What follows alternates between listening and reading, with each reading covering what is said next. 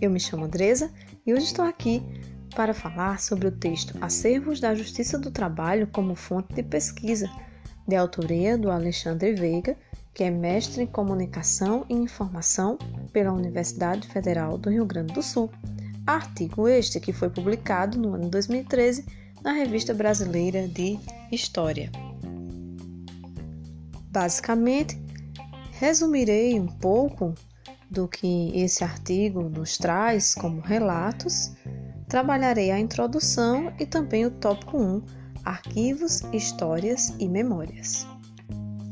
O artigo descreve a trajetória do Memorial da Justiça do Trabalho no Rio Grande do Sul, relatando suas experiências de atuação na área de preservação e divulgação do patrimônio documental e museológico da Justiça do Trabalho no Estado, discorrendo também sobre a questão dos acervos como patrimônio da sociedade, relacionando com as práticas de memória e pesquisa histórica do mundo do trabalho e dos trabalhadores. O texto inicia-se com uma importante consideração a respeito deste trabalho, que é pautado fortemente na ideia do professor Piano Bezerra de Menezes, que destaca que as políticas de memória da Justiça do Trabalho devem ser norteadas pelo espírito da busca de soluções para o presente e futuro, como estratégia de produção memorialística. Sendo assim, nota-se que não se adota aquela concepção né, de que os centros de memória devem apenas preservar o passado, mas fazer com que esses arquivos memoriais sejam de fato utilizados para trabalhos nos dias atuais e que possam resolver questões desse presente e também do futuro. Então, o Alexandre Veiga ele procura enfatizar essa questão, que as ações do Memorial da Justiça do Trabalho no Rio Grande do Sul estarão muito pautadas nesse sentido, né, de fazer com que essa memória ela se torne viva nas pesquisas de diversas áreas do conhecimento, que não fique lá é, no passado morto, né, um arquivo que não tem mais serventia que apenas cristaliza o passado, mas que não é analisado de uma forma crítica né, para produções científicas na atualidade. O texto, que é escrito e publicado no ano 2013, né, fala dos 10 anos de existência e atuação desse memorial e mostra que o mesmo se destaca por tentar cumprir este papel de tornar o arquivo vivo, né, através da realização dos trabalhos, então que eles sirvam de fato para promover pesquisas. E esse memorial, no geral, ele colaborou bastante na produção de eventos que se propõem a debater a função da história, da memória e da pesquisa em acervos e documentos da Justiça do Trabalho. Então, é muito comum que eles façam exposições itinerantes, incentivando essa prática de procura dos arquivos né, da Justiça do Trabalho no Rio Grande do Sul. As atividades desse memorial, no geral, elas buscam reforçar a especificidade dos acervos dos processos judiciais como fontes privilegiadas para a produção do conhecimento, não só da justiça do trabalho, mas também de toda a sociedade. O Alexandre Veiga procura legitimar, enfatizar a riqueza desses arquivos. Então, por que eles são tão ricos para a pesquisa?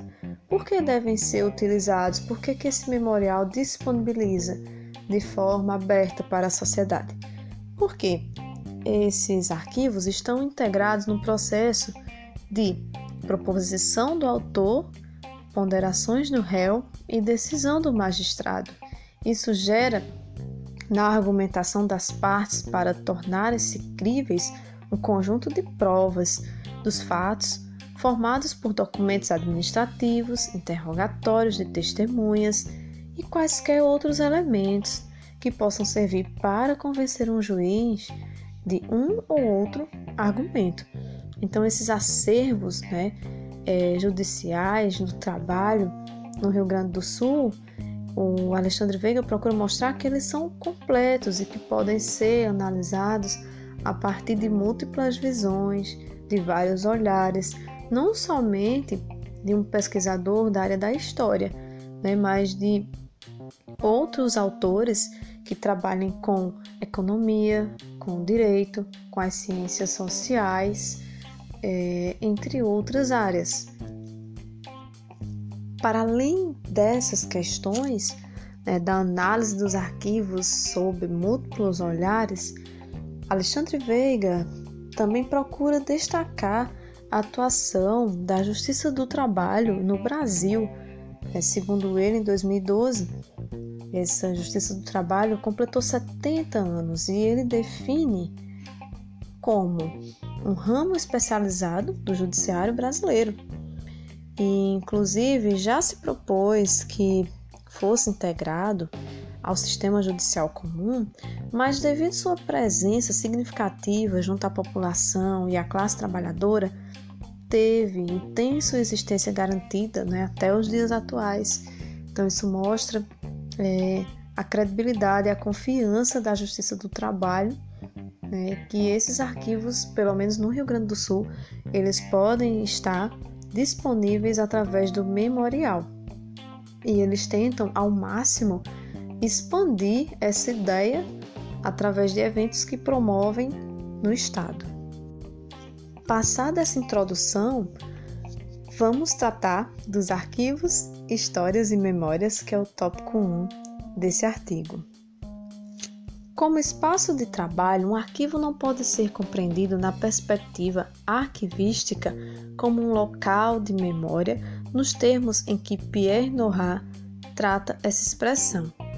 Isso porque os documentos seguem uma lógica específica, buscando num primeiro momento atender às demandas administrativas. Ou seja, esse tipo de arquivo, ele não nasce já como um documento histórico.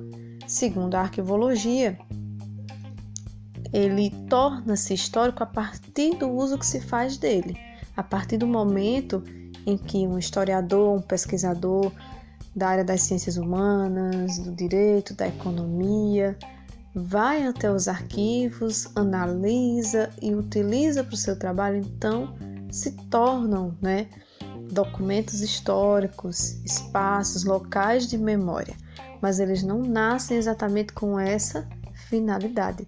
Depende muito da apropriação que cada um vai fazer desses arquivos para que assim eles tornem-se de fato históricos.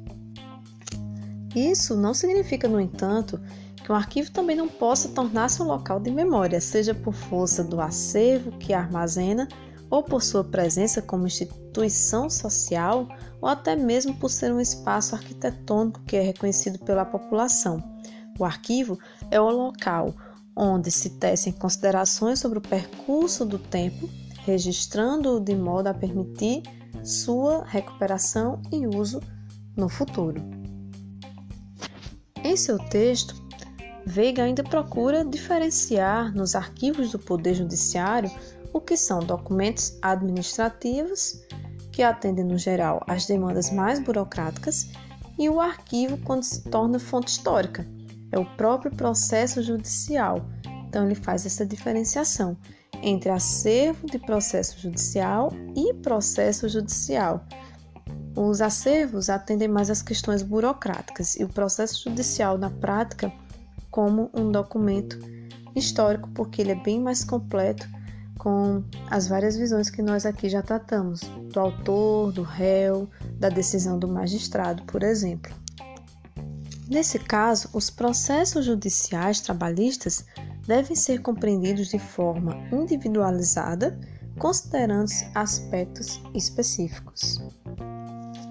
Essa circunstância colabora de modo incisivo para a produção de conhecimento, principalmente nas áreas da história e da sociologia, as quais conseguem perceber nos arquivos judiciais trabalhistas um mural representativo das relações humanas historicamente constituídas. A produção de sentido nesses acervos, com base nos registros documentais ali reunidos, permitem refletir sobre os perfis socioeconômicos das classes trabalhadoras, além de compreender seu processo de organização enquanto classe, e mesmo como indivíduos que buscam garantir seus direitos. Essa proposição constitui a força motriz da pesquisa em acervos judiciais trabalhistas. A produção de conhecimento originada desses conjuntos documentais carrega uma grande capacidade de descortinar fenômenos que, de outro modo, permaneciam desconhecidos, restritos aos relatos memorialísticos, os quais possuem significados específicos que disputam a compreensão social com variáveis nem sempre adequadas, na medida em que se estruturam nas lembranças dos diversos atores desses episódios. Seu cruzamento com os registros documentais, no entanto, configura um enriquecimento mútuo, tornando ambos profundamente significativos como lugares de memória. Então, no geral, esses primeiros pontos em relação à introdução, arquivos, histórias e memórias, Alexandre Veiga procura enfatizar a importância da atuação né, do Memorial dos Acervos da Justiça do Trabalho no Rio Grande do Sul e a importância também desses acervos para as pesquisas históricas, sociológicas, econômicas e do direito, entre outras áreas